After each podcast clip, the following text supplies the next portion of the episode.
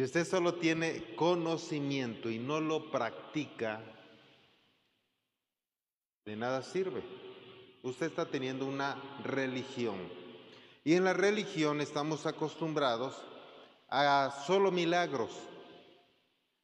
Y créame, yo creo en milagros y hemos orado por gente con COVID y se han sanado, gente con cáncer se ha sanado, muchas enfermedades, situaciones adversas, pero situaciones del alma no es un milagro, porque la situación del alma es una emoción.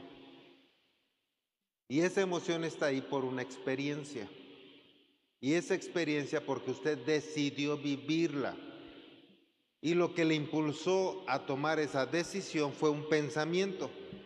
Así que el pensamiento y la decisión y la experiencia son parte de su libre albedrío. Y nosotros no podemos orar para manipular su libre albedrío. Luego entonces, ese tipo de milagros no los concedemos nosotros, no creemos en ese tipo de milagros.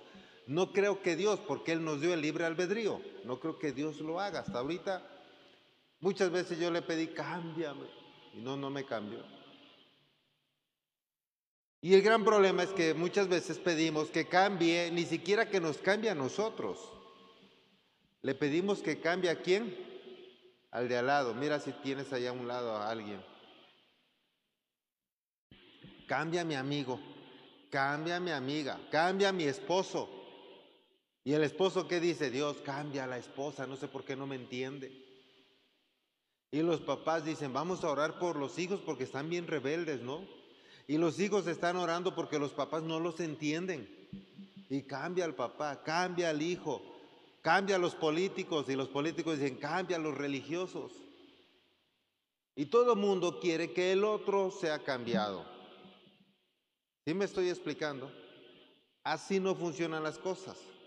Tú tienes que renovar tu pensamiento para que cambies voluntariamente, cambies todo el proceso y la consecuencia obviamente sea diferente. Tienes que ser intencional. ¿De acuerdo? Sí, después Dios como que va enderezando el camino, pero no es lo mismo a que te facilite el camino es como nosotros los papás, muchas veces les facilitamos el camino a los hijos mandándolos a la escuela, comprándoles todo lo necesario, quizá no poniéndolos a trabajar para que estén estudiando y se les facilite estudiar, aprender a hacer sus tareas, sacar mejores calificaciones. ¿Me siguen? Pero no les vamos a hacer la tarea, no vamos a ir a la escuela por los hijos. Eso es trabajo de ellos. ¿Sí me expliqué? Así es, o sea, tú tienes que hacer tu parte y cuando tú haces tu parte, Dios hace el resto. Amén. Así que anota ahí, sanando mis heridas, tú que te gusta poner títulos. A veces yo ya no encuentro títulos y luego busco que no se parezca a alguno que ya dije y luego creo que no y busco en otros años y ya lo dije. Pero no es lo mismo. Es lo mismo, pero mejor. Así que sanando mis heridas. Observa esta parte importante. Cuando tú no aceptas la situación que estás viviendo y la niegas, cuando entras en negación, no te haces responsable, lo primero que vas a hacer es criticar a los demás, juzgar a los demás, culpar a los demás, aún culparte a ti sin hacerte responsable, solo como soy malo, sí soy tonto, soy un necio, sí, ¿y qué? Así soy. Y tan tan. Pero eso no te lleva a ningún cambio. O culpas a los demás. La mayoría de personas llegamos a caer a esto normalmente. Es como que, pregunto, en una pelea, ¿a quién señalamos que tiene que cambiar? ¿Cómo está tu dedo? ¿Así o así? No lo veo. ¿Así o así? No, no, no, no. Yo soy el que tiene que cambiar. Perdóname, pero yo soy. ¿Así le dices al otro? No, no sé por qué no cambias. El que tiene que cambiar eres tú. Y siempre estamos demandándole que el otro cambie. Pero no sé si te has dado cuenta, curiosamente, que tú le dices algo al otro. Tal vez tú estás viendo que es bien necio el otro. No quiere entender algo. ¿Te ha pasado alguna vez que estás frente a alguien bien necio y le dices, ah, eres bien necio? ¿Y has puesto atención que te la devuelve? No, el necio eres tú. ¿Sí te ha pasado? ¿Por qué crees? ¿Crees que solo es necio el otro o ahora estás entendiendo que también tú lo eres?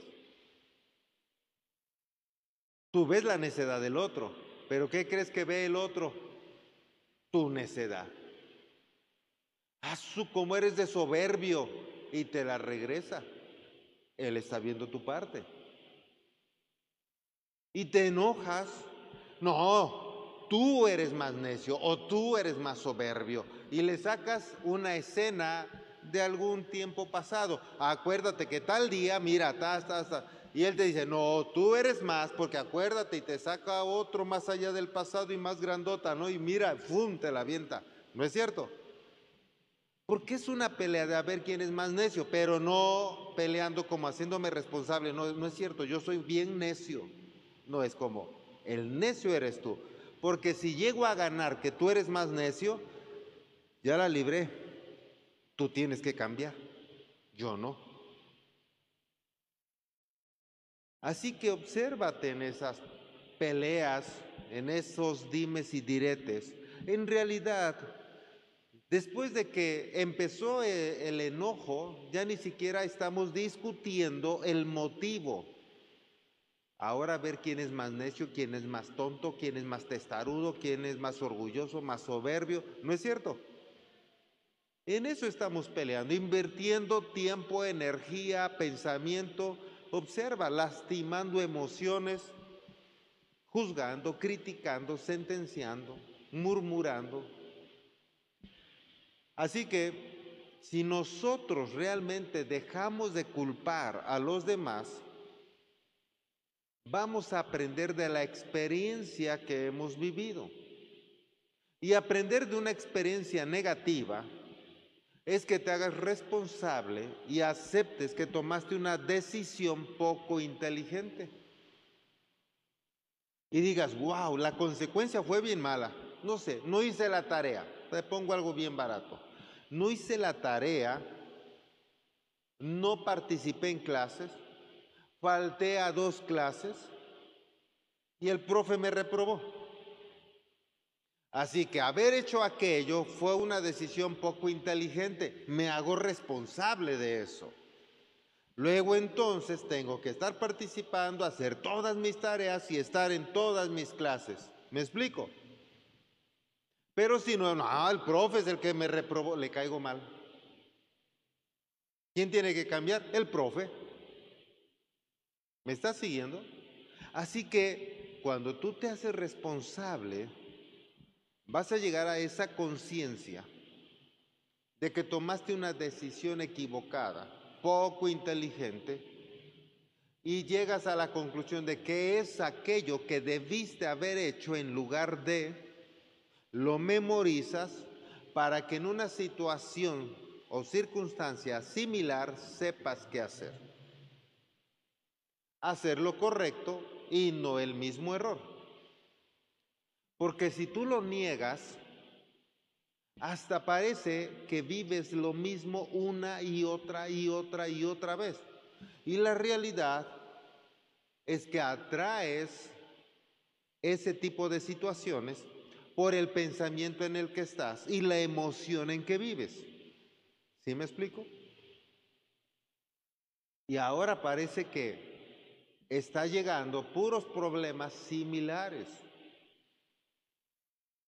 Así que es importante que aprendas a observar de dónde viene la raíz de esa situación. Déjame ponerte un ejemplo de una herida. Tal vez vamos a pensar que nos lastimamos la mano. Si eres zurdo y saludas con la zurda, pues tú la zurda. Lastimamos nuestra mano derecha. Y como los hombres somos bien machos y no queremos que se vea una venda, que no se vea que, que nos duele, porque los hombres sabemos aguantar.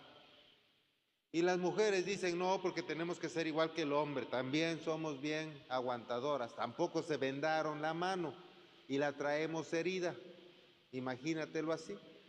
Y de pronto te encuentras a tu amigo, a tu hermano hermana en Cristo y te saluda y de esos que aprietan bien fuerte la mano y tú con la mano herida, ¿qué vas a sonreír y le vas a decir gloria a Dios, hermano? Qué buen apretón me dio.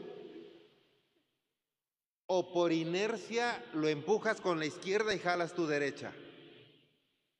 Por inercia, porque te está doliendo.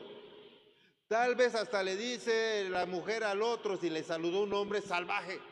Ah, me lastimas. Eres un tonto, me lastimaste. Pregunto, ¿en realidad el otro fue rudo? ¿O será que ella estaba lastimada de su mano? Porque normalmente, si nos lastimamos y no nos atendemos, tenemos la tendencia a responsabilizar al que nos lastima después. Tal vez has ido al gimnasio alguna vez por error, llegaste. Hiciste una carrerita de una cuadra y después estás bien embarado y como los músculos de las piernas son los, los más grandes, duele más. Algunos por eso estamos bien flacos, ¿verdad? Y la primera vez que vamos al gimnasio ya caminamos así pero es porque te duelen los músculos. Imagínate que las piernas estás bien adolorido y llega el amigo y te empuja. ¡Uh! ¡Asu! No le dices, ¡ay, qué bonito se siente! Le tiras el codazo mínimo para que te deje de empujar. ¿Es responsabilidad de él que tú estés adolorido? No. Es que tú hiciste un ejercicio mal, de más, extra, en lugar de empezar poco a poco que tu músculo se fuera acostumbrando. Por eso estás herido, estás lastimado y te dolió y ahora culpaste al otro. Cuando nos lastimamos físicamente, tenemos la tendencia a curarnos, tomar una pastilla mínimo para el dolor, vamos al médico, hasta quizá nos hospitalizamos cuando es una enfermedad física. Pero hay, ¿qué hay con aquello de tu alma? ¿La atiendes cuando te sientes triste? ¿Vas con el pastor? ¿Vas con el coach? ¿Vas con el psicólogo a atenderte? Me siento triste, me siento decaído, no sé qué tengo. Me quiero solo andar durmiendo. Algunas les da por andar come y come, otras se les va el hambre, otras les da por andar compre y compre cosas. Ah, su, ya me di cuenta que, que eso no está bien. Creo que tengo que ir con un profesional para que me ayude a sanar mi alma. ¿Realmente lo hacemos? Pregunto, ¿sí o no? No, la gente no lo hace. Y anda herida y entonces alguien hace algo y Pau le pega en la herida y dice, eres un tonto. Y le empieza, eres un necio, orgulloso, soberbio, esto, lo otro. Tienes que hablarme suavecito, tienes que hacer las cosas como yo digo, tienes que hacer lo que a mí me gusta para que no me duela. Realmente la demás gente tiene que hacer las cosas de la manera que a mí me gusta, de la forma para que no me duela. Mm, imagínate. No es así. Pero ¿por qué demandamos eso? Porque es más fácil que tú cambies a que yo vaya, me asistan y me digan que yo soy el que tiene que cambiar. ¿Sí me están siguiendo? De que yo tengo que transformar mis pensamientos, tengo que hacerme responsable, cambiar mis decisiones, cambiar mi comportamiento, cambiar mis emociones, cambiar mi pensamiento, ir de victoria en victoria. Ay, no, mejor cambia tú. ¿Sí te estás ubicando? Y entonces es mucho más fácil responsabilizar a los demás. Por eso es que no tenemos que hacer eso. La realidad es que si a ti te duele, tú tienes un problema. Si tú dices, tienes que hablarme más suavecito, en realidad no es problema del otro, es tu problema.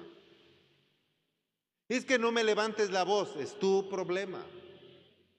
Es que tu voz es muy fuerte y me lastima, ese es tu problema. Es que no hiciste lo que me gusta, ese es tu problema. Porque imagínate, ¿dónde vas a vivir para que toda la gente haga lo que a ti te agrada? Ay, chiquito. ¿Me explico? Eso habla de cómo te trató tu mami, que te dio todo lo que querías y te trató bonito y hasta hacías una veria ya, ay bebé, y tú ya con bigote y barba, ay mi chiquito, ya no hagas eso, ¿eh, papi? No, mami. ¿Me explico? Y quieres que todo mundo sea así contigo. Eso no es posible.